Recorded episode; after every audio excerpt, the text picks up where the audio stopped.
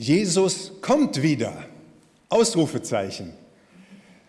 Für manche ist dieser Gedanke von der Wiederkunft von Jesus allerdings so weit weg wie die Sonne von der Erde, von der Erde. Für manche ist dieser Gedanke, dass Jesus wiederkommt, auch mit Angst verbunden. Und wieder andere rechnen überhaupt nicht mit der Möglichkeit, dass der Sohn Gottes überhaupt noch mal zur Erde kommen könnte. Aber dass unsere Erde ewig besteht und dass die Menschheit hier auf der Erde eine gute Zukunft vor sich hat, das ist allerdings ein Gedanke, der schon immer wieder mal in unseren Köpfen ist. Unter anderem durch die Initiative Letzte Generation ist ja zurzeit oft in den Medien und die wenden sich und stemmen sich auch so gegen diese Klimakatastrophe und machen mit verschiedenen spektakulären Aktionen auf sich aufmerksam. Ihr habt das bestimmt auch schon gehört. Sich auf Straßen kleben oder Bilder äh, beschmieren oder Öl auf die Straße gießen oder Kinderwagen anzünden oder ähnliche andere Sachen mehr.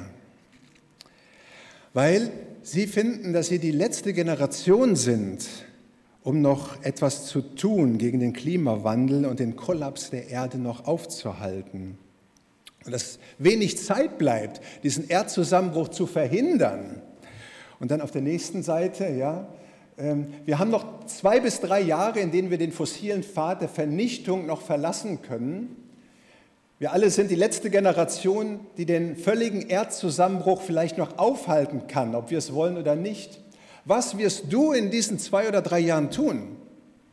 Und ich finde das stark, aktiv zu werden und das sind keine Terroristen, es sind Aktivisten. Und da ist aber auch viel Verzweiflung mit dabei. Aber sie weisen mit einem großen Eifer auf diese Sachen hin. Christen sind dafür, die Natur zu schützen und die Schöpfung zu schützen und die Welt zu einem schönen Ort zu machen, zu einem friedlichen Ort zu machen. Aber sie haben natürlich einen etwas anderen Blick noch auf die Welt.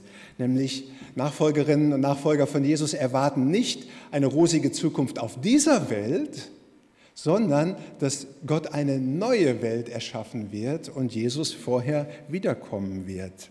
Sie erwarten, dass Jesus wiederkommt und einen neuen Himmel und eine neue Erde machen wird. Das ist das Ziel von Christen. Einen kurzen Überblick zunächst einmal über die sogenannte Endzeit. Wir leben in der Endzeit, weil seit Jesus gekommen ist, ist es Ende der Zeit, letzte Zeit. Petrus schreibt in 1. Petrus 1, Vers 20, schon bevor Gott die Welt erschuf, hatte er beschlossen, Christus zu euch zu schicken. Aber erst jetzt, in dieser letzten Zeit, ist Christus euretwegen in die Welt gekommen. Vor 2000 Jahren ist das geschehen, in dieser letzten Zeit. Letzte Zeit. Mit Jesus ist diese letzte Zeit angebrochen, aber deutlich wird in diesem Bibelvers ja auch, Gott hat alles in seiner Hand und er hat einen guten Plan. Und er tut das unsertwegen, schreibt er im Petrusbrief. Wir sind ja das Objekt seiner Liebe und Gott möchte, dass alle Menschen gerettet werden und keiner stirbt, wenn er stirbt. Und die, die an ihn glauben, wird er zu sich ziehen. Das ist die sogenannte Entrückung. Und dann wird Jesus das zweite Mal kommen. Und das wird für alle sichtbar sein. In Matthäus 24, Vers 29 bis 30 lesen wir Folgendes. Überhaupt geht es heute ganz stark um Matthäus 24. Sogleich aber nach der Bedrängnis jener Zeit wird die Sonne sich verfinstern und der Mond seinen Schein verlieren und die Sterne werden vom Himmel fallen und die Kräfte der Himmel werden ins Wanken kommen. Und dann wird erscheinen das Zeichen des Menschensohns am Himmel. Und dann werden wehklagen alle Geschlechter auf Erden und werden sehen den Menschensohn, also Jesus Christus, kommen auf den Wolken des Himmels mit großer Kraft und Herrlichkeit. Jesus wird ein zweites Mal kommen in Kraft und Herrlichkeit nach dieser Endzeit, die eben zwischen seiner ersten Wiederkunft und seiner zweiten Wiederkunft liegt. Mein zweiter Aspekt. Unser Ziel von Menschen, die Jesus kennen und lieben, ist die Wiederkunft von Jesus. Und das haben wir gerade im Lobpreisteil auch gesungen. Ja, unser Ziel in Ewigkeit.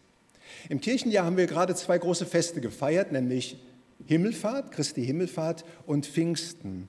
Jesus hatte diese Welt verlassen, nachdem er seinen Auftrag erledigt hatte, nämlich für die Sünden der Welt zu sterben, damit wir leben können. Wir werden das gleich feiern im Abendmahl. Und nachdem die Jünger seine Himmelfahrt beobachtet hatten, sagten die Engel in Apostelgeschichte 1, Vers 11, ihr Männer von Galiläa, also zu den Jüngern dort, was steht ihr da und seht gen Himmel? Dieser Jesus, der von euch weg gen Himmel aufgenommen wurde, wird so wiederkommen, wie ihr ihn habt gen Himmel fahren sehen. Jesus wird wiederkommen, das ist das Versprechen Gottes. Und jede Generation von Christen hat gedacht, sie sei die letzte Generation, bevor Jesus wiederkommt. Und so sind wir auch die letzte Generation, oder ich hoffe, wir denken so, dass wir die letzte Generation sind, bevor Jesus wiederkommt.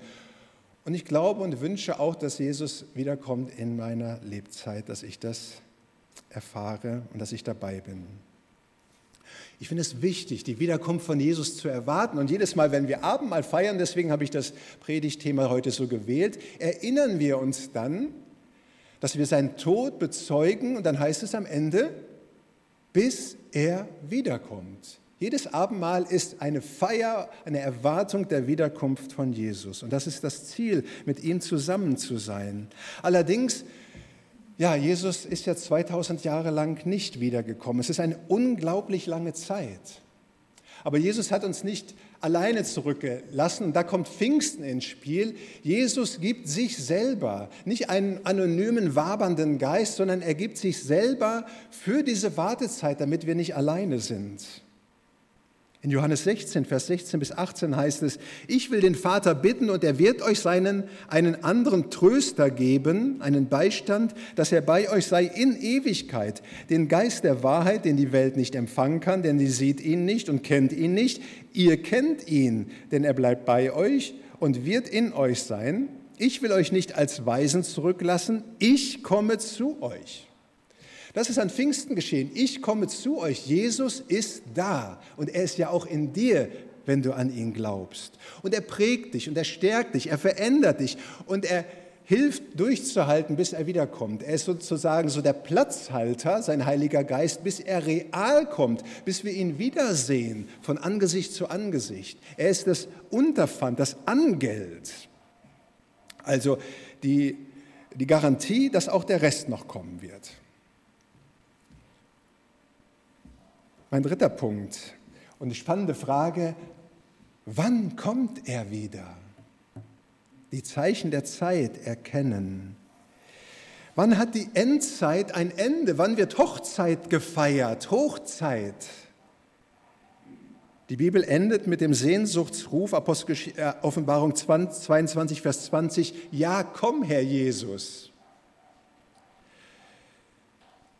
An Ostern bekam ich einen Rundbrief von einem befreundeten Pfarrer und er schreibt von Gemeinden, die er im Ausland begleitet. Und er schreibt, fast jede Gemeinde hat seit Corona einen Online-Gottesdienst und andere digitale Angebote.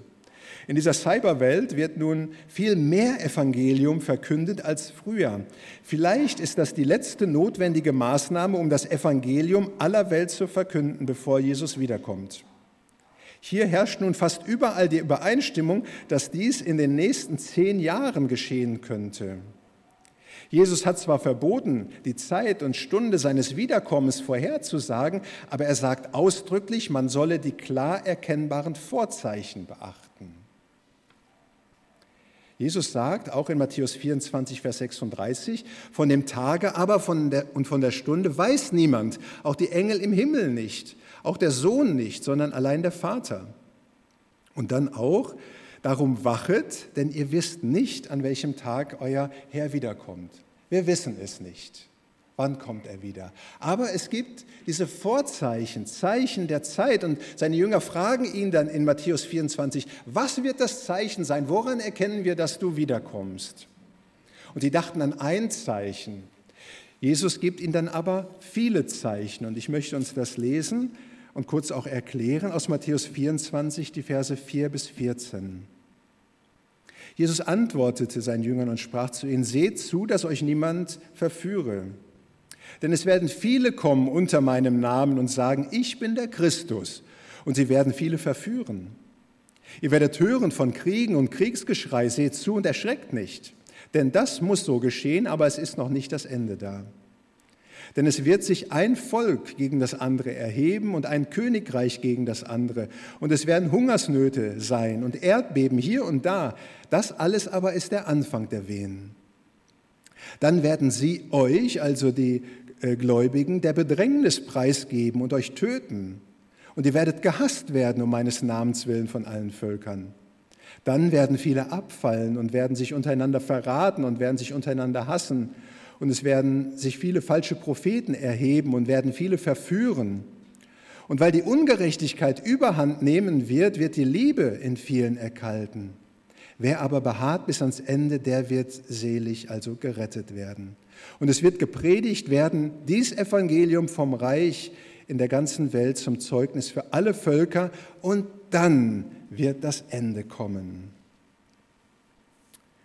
Viele Hinweise ich möchte ein paar erklären. Menschen kommen im Namen von Jesus und sagen oder reden so, als wären sie der Messias. Jedem ist klar, dass das nicht Jesus ist. Aber Leute spielen sich auf, als wären sie der Messias, als wären sie die Geist erfüllt und hätten jetzt die neue Offenbarung Gottes und wissen es ganz genau. Aber werden damit Menschen von einer lebendigen Beziehung zu Jesus Christus wegtreiben. Ich denke da an die vielen ethischen Diskussionen und an den Verfall von Werten. In vielen Ländern wird Krieg sein, nicht nur in unserem Land, aber wir werden hören davon und wir tun es auch durch die Massenmedien. Wir kriegen mit, was im fernen Winkel auf jedem Kontinent passiert und auf der Welt gibt es gerade 28 Kriege, die uns beschäftigen. Es wird Krieg im Weltmaßstab geben, Kontinente, Weltkriege gegeneinander, aber auch Kriege von Haustür zu Haustür. Und ich denke mir immer so, oh, wenn ich die Nachrichten sehe, ja, so diese politischen Lager, wie die sich die Köpfe einrennen und einschlagen, links und rechts. Es gibt Hungersnöte und Erdbeben, die gab es zu jeder Zeit, aber heute ist es so, dass die Auswirkungen so global sind.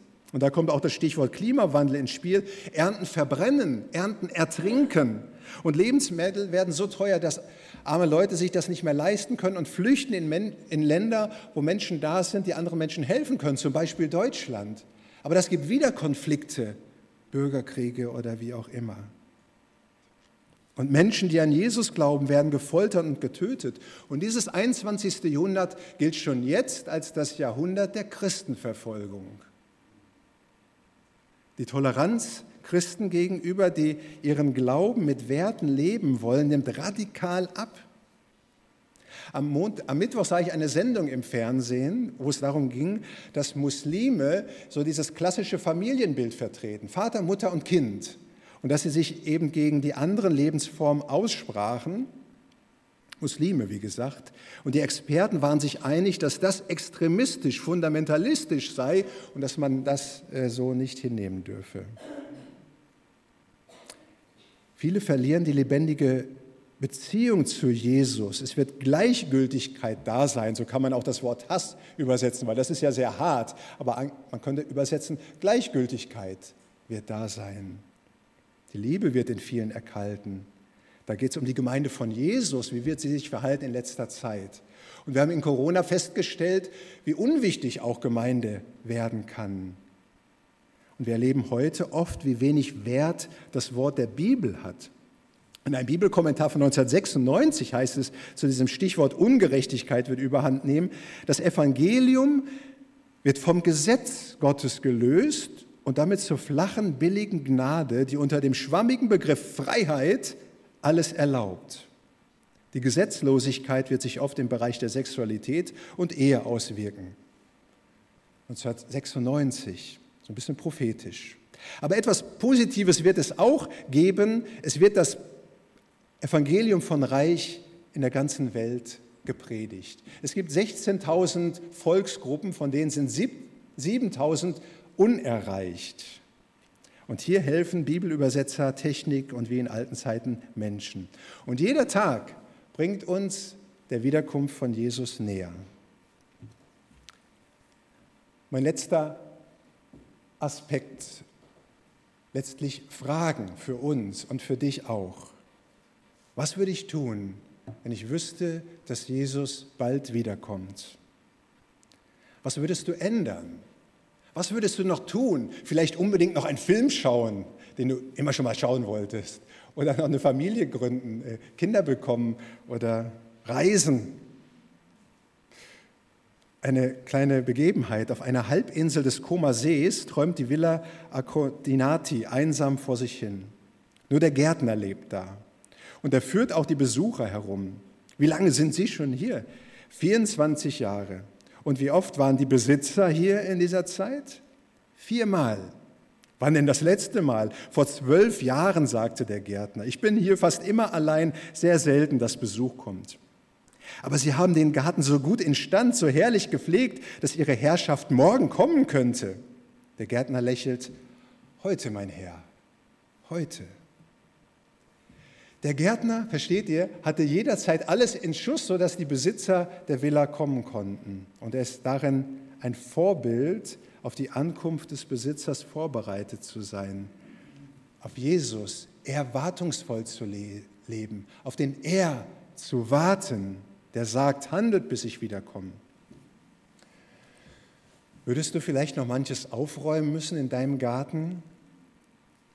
Welche klärenden Gespräche wären dran?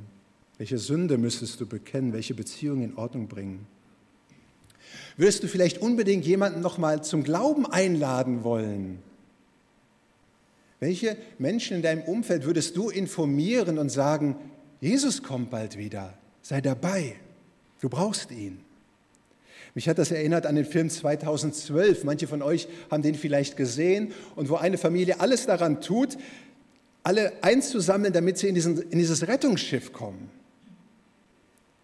Und die letzte Frage, würdest du dein Geld und deine Zeit für das Reich Gottes einsetzen? Was nutzt da das Geld auf dem Konto, wenn Jesus wiederkommt? Was wären deine Prioritäten?